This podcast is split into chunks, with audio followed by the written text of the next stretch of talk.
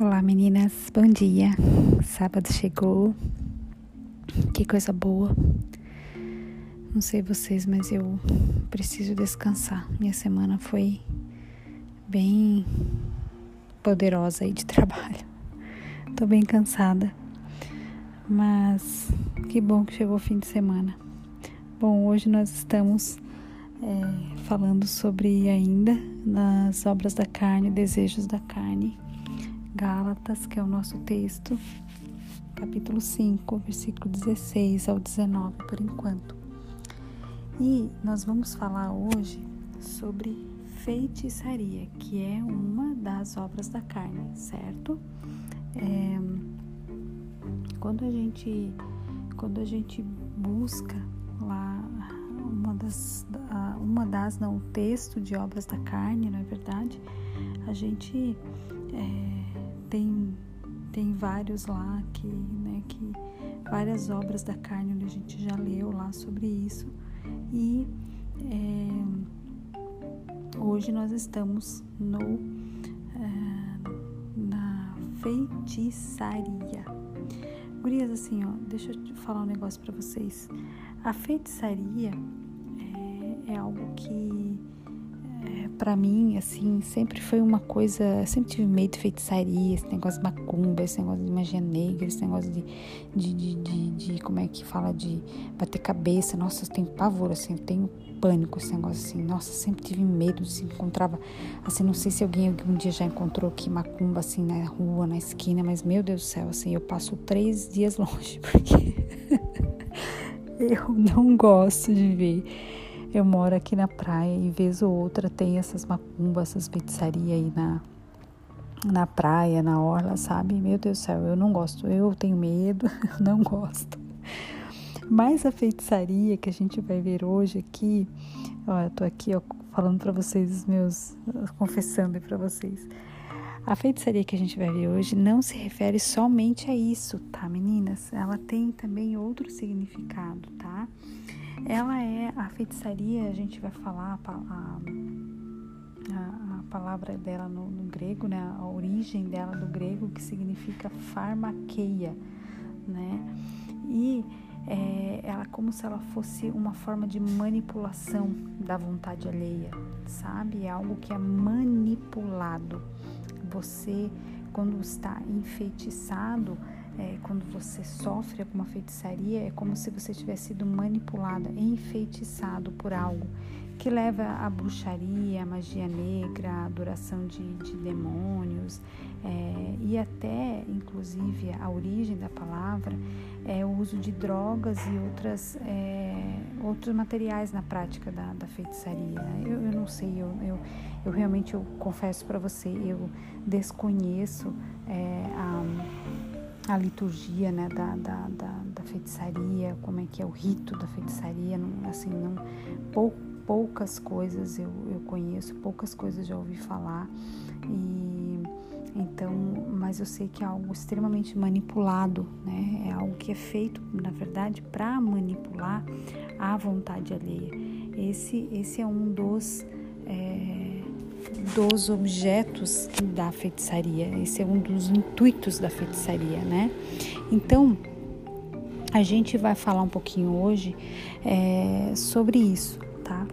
Aí agora a gente vai, vai entender é, a palavra, né, feitiçaria, ela, ela vem, né, a palavra grega, né, ela vem do grego pharmakeia, né, que significa medicamentos ou drogas que inibem a personalidade de uma pessoa ou alteram o seu comportamento. É, nós poderíamos chamar aqui até de é, psicotrópicos, na verdade.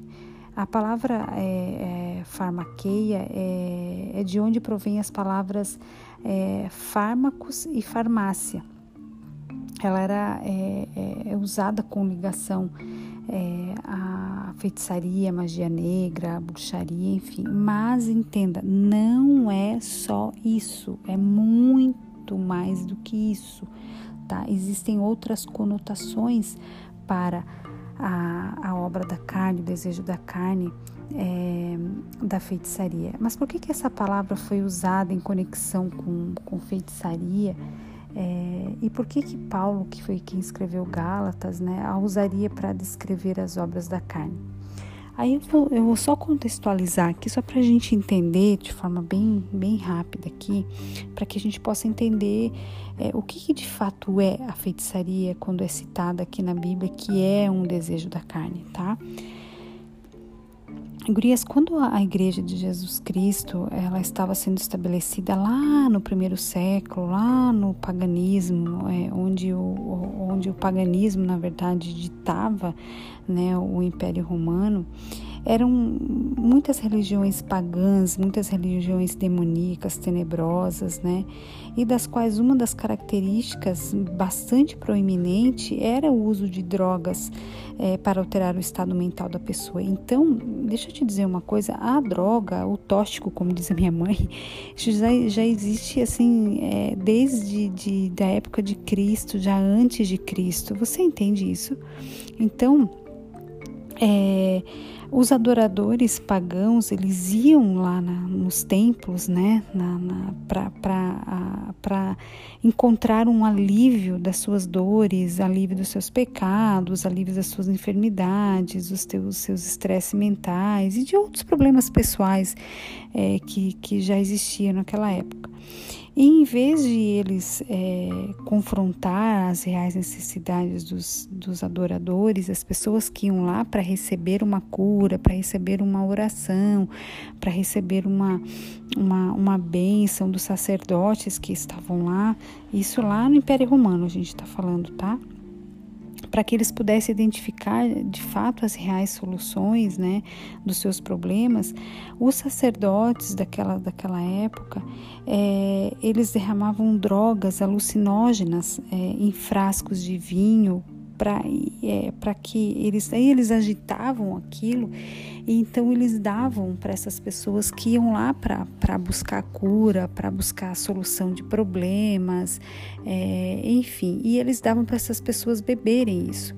E depois de eles, de eles estarem medicados, né, deles terem recebido, assim aqui, é, abre aspas, né, a cura, fecha aspas, a, a, e sobre, está sobre a influência dessas drogas alucinógenas, os sacerdotes eles mandavam as pessoas para casa, dizendo que já, se, que já estavam curados e que eles estavam libertos dos seus pecados, das suas dores, doenças, enfim. Entretanto, quando passava o efeito dessas drogas, desses medicamentos que eles tomavam, eles continuavam enfrentando os mesmos problemas ou até coisas piores ainda eles enfrentavam. Então, a única maneira de aqueles, aquelas pessoas que iam buscar uma cura, deles encontrarem alívio dos seus problemas, era retornar várias e várias e várias vezes seguidas àqueles templos para que eles pudessem receber ainda mais doses daquelas drogas que os sacerdotes davam a eles.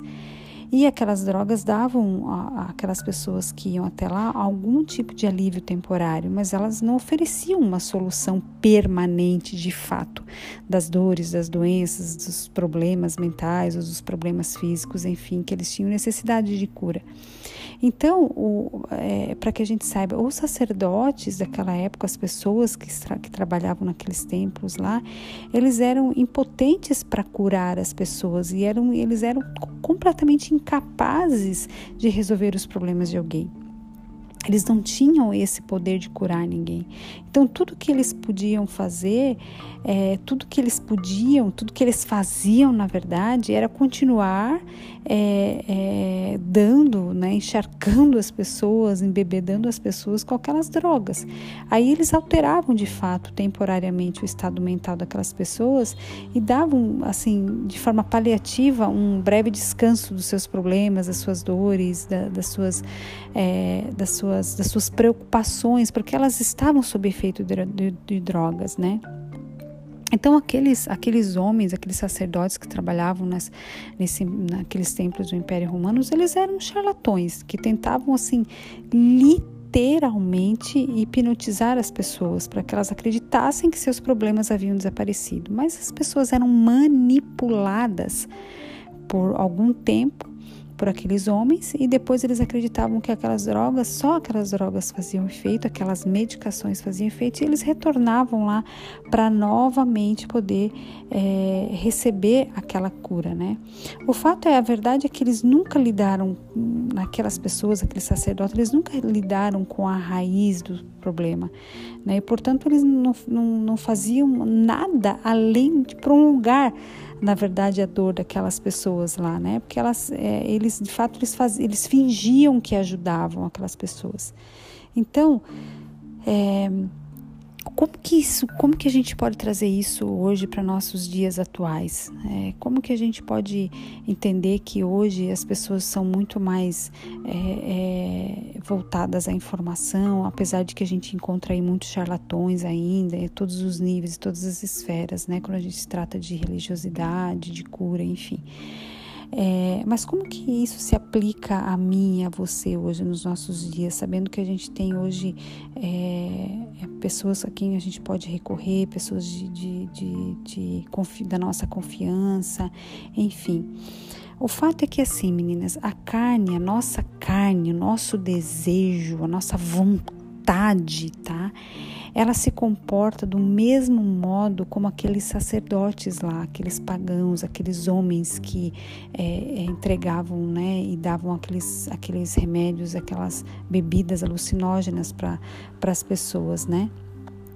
Então, assim, a nossa carne ela não sabe como consertar a si mesma ou, é, ou qualquer outra pessoa. Tipo, a nossa carne não sabe como nos consertar, tampouco como consertar o outro, né? De fato, na verdade, bem, bem, bem da verdade, a, a carne ela sequer quer ser consertada. Ela sequer quer pensar que existe um conserto, que existe uma forma de melhorar, que existe uma maneira de ser uma pessoa melhor. Ela não quer nem olhar para a mudança. Não, tá bem aqui, não vou nem mexer com isso, tá tudo certo, né? A nossa carne, gurias, a minha carne, e a tua carne, ela vai tentar nos convencer a ignorar o problema, se a gente tem de fato um problema, se a gente tem de fato algo que nos incomoda, que nos atrapalha, que existem coisas na nossa vida que nos atrapalha é, diariamente, às vezes nossos relacionamentos com as pessoas ao nosso redor, coisas que, que, que impedem de a gente crescer profissionalmente, é, relacionamentos interpessoais, problemas em casa com os, com os familiares, sabe, problemas conjugais problemas de forma é, é, de esfera afetiva, problemas financeiros, sabe? É um descontrole sobre a nossa carne. Então, a nossa carne ela vai, ela vai de alguma forma ignorar esse problema. Você entende? Ela vai ocultar isso com uma cobertura é, superficial, como aqueles sacerdotes faziam naquela época. Eles amorteciam por algum tempo né, aqui a, a dor, o problema, a dificuldade daquelas pessoas de forma bem superficial para que, para que elas se sentissem é, momentaneamente melhores, momentaneamente curadas. Né? Então, é o que, que acontece? É, nós, frequentemente, a gente, se, a gente se recusa a olhar para nós mesmos é, e descobrir o que precisa ser transformado, é, enfim. A gente, a gente tem essa tendência a evitar ver a verdade. Vamos confessar aqui no nosso colo do silêncio, vai? Nós estamos só aqui em amigas, a gente só está aqui no nosso, no nosso grupo, ninguém vai ficar sabendo, ninguém vai contar nada para ninguém. Eu confio em ti, tu confia em mim. É verdade. A gente simplesmente muitas vezes se recusa a ver o que a gente tem de errado, mas a gente sabe, lá no nosso íntimo, na nossa consciência, a gente sabe que tem coisas que, tá, que estão erradas, a gente sabe que existem pecados que a gente está fazendo, que a gente está cometendo, e que é pecado, filha. Não adianta a gente querer dizer, ah, não, pois é, mas, ah, vou ver quando, amanhã, depois, sei lá quando, não sei, sabe, no, no na, quando Jesus voltar, ou na, na, quando a galáxia se transformar, quando o Covid passar, é, quando a, a, a, febre amarela voltar, ou sei lá, quando eu casar, quando eu me separar, quando eu comprar uma casa, quando eu ficar milionária. Minha filha, presta atenção no negócio. Nós temos que parar com isso. A gente, a nossa carne, nós odiamos, a nossa carne ela odeia o confronto. Você entende isso? A nossa carne não gosta de ser confrontada. Ela não quer se olhar no espelho para ver a verdade. Se a carne for confrontada e forçada a olhar diretamente para si mesma, tipo, ei, escuta aqui, Daniel, tá vendo esse negócio aqui, minha filha? Escuta aqui, deixa eu te falar um negócio, criatura. Isso aqui você precisa consertar. Isso aqui é pecado, isso aqui não agrada a Deus, isso aqui prejudica a tua vida, isso aqui, isso aqui acaba com a tua disciplina, isso aqui faz de você uma pessoa pior, isso aqui faz de você uma pessoa que você não consegue avançar na sua vida por causa disso. A carne não faz isso com a gente. Ela não vai fazer isso. Quanto mais ela se esconder, quanto mais ela ficar acuada, quanto mais ela ficar escondidinha no cantinho dela, melhor é para ela. Porque ela não quer ser confrontada, ela não vai se olhar no espelho se a gente não fizer isso nós mesmas com a nossa carne. Você entende isso? Então, nós temos que reconhecer o problema real. Isso que a gente está falando, que a Bíblia fala de feitiçaria, não é só macumba lá, as velas, galinha preta, não é só isso, não, criatura. Não é só isso. É mais do que isso. É a nossa carne tentando omitir alguma coisa. É nós tentando nos manipular. É a nossa carne nos manipulando. Você entende isso? Em vez da gente encarar os fatos, em vez ah, da gente olhar para aquilo e falar: Meu Deus do céu, olha, tô na lama, eu preciso arrumar esse negócio aqui porque senão vai ficar, vai dar ruim para mim. Não.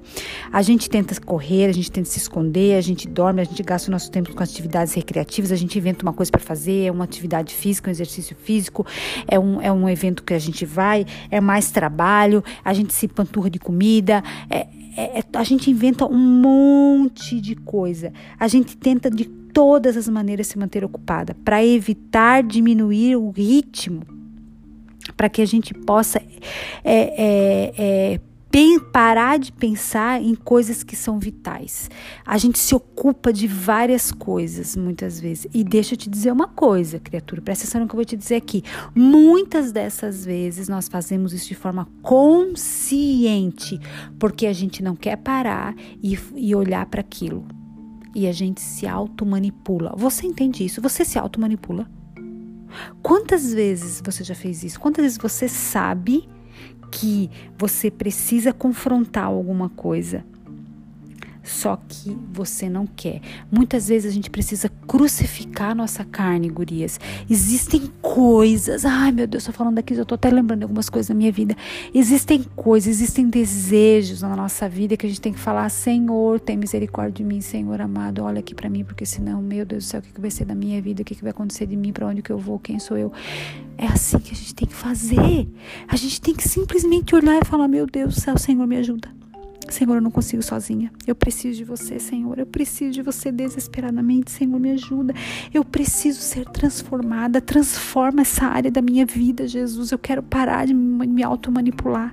Eu quero parar muitas vezes de manipular as outras pessoas. Gurias, isso a Bíblia chama de feitiçaria. Tu tá entendendo? Meu Deus do céu. Deixa eu te dizer uma coisa, não deixe a sua carne dizer que você pode continuar encobrindo, encobrindo, encobrindo seus problemas com, sabe, aquelas coisas paliativas, aquelas soluções temporárias, aquelas, ah, faz uma coisinha aqui, faz uma coisinha ali e tal, e daí, sabe, dá uma maquiadinha ali por dois, três dias, um, um mês, um ano tal, daqui a pouco aparece novamente aquele problema porque você não olhou para aquilo. E aquilo segue manipulando a sua vida, aquilo segue tirando foco do que de fato é importante para você. Essas soluções paliativas, elas, essas soluções temporárias que a gente acaba, a gente acaba arrumando para substituir tempo vital na nossa vida elas vão acabar se, é, se desgastando e terminando. Acaba, isso acaba. E aí a gente continua encontrando mais coisas, a gente continua procurando mais coisas. E essas coisas, esses desejos, eles vão voltando à tona, eles vão aparecendo, sabe? Tudo isso vai aparecendo, a gente vai arrumando é, é, é, é, é remédios é, para que a gente possa, sabe, remédios aqui, entre aspas, que eu tô falando, medicamentos, sabe? Para que a gente possa ficar, acalmar a nossa carne por um tempo e depois ela volta. É igual lá no tempo do Império Romano Eles tomavam uma bebida alucinógena. Por alguns dias eles ficavam bem e depois novamente aquilo voltava, a dor voltava, os problemas voltavam. Você está entendendo o que eu estou falando? Nós fazemos isso conosco. E a minha pergunta é: até quando a gente vai fazer isso? Até quando a gente vai ficar procurando esse, esse, tipo de coisa? E entenda, querido, o Espírito Santo ele quer identificar a raiz do nosso problema e ele quer arrancar aquela coisa que fica, sabe, é, que é aquela coisa repulsiva na nossa alma, no nosso coração, na nossa mente. O Espírito Santo ele quer trazer transformação genuína para nós transformação de fato permanente para nossa vida, sabe? Não é uma coisa que ah, só ficou aqui, amanhã não tem mais, já voltou tudo. Não, é isso que o Espírito Santo quer fazer em nós, sabe? Só que para que a gente possa receber essa obra de Deus que purifica a nossa alma, o nosso coração, o nosso pensamento, nós temos que fazer, nós temos que colocar a nossa carne, calar a nossa carne para que ela possa deixar de nos atrapalhar. A carne não pode dominar a nossa vida, gurias. Você entende isso? E quantas vezes você e eu deixemos que a nossa carne nos manipule? Sabe quantos pecados que a gente sabe que é carnal e a gente sabe disso e a gente ainda permite que aquilo venha e atrapalhe o nosso relacionamento com Deus? Sabe, nós precisamos silenciar a carne.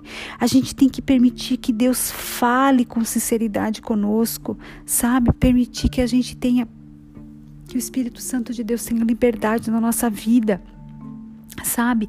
E isso, como que eu faço isso? Daí isso exige que a gente dedique tempo para olhar para o espelho da palavra de Deus, para que a gente fale, Senhor, nossa, como eu hoje eu, eu preciso de uma transformação na minha vida. Gurias, eu passei por isso alguns anos atrás. Eu falei, falava, Senhor, que imunda que eu sou, que pecaminosa que eu sou, mas eu sei que o teu sangue me purifica desses pecados.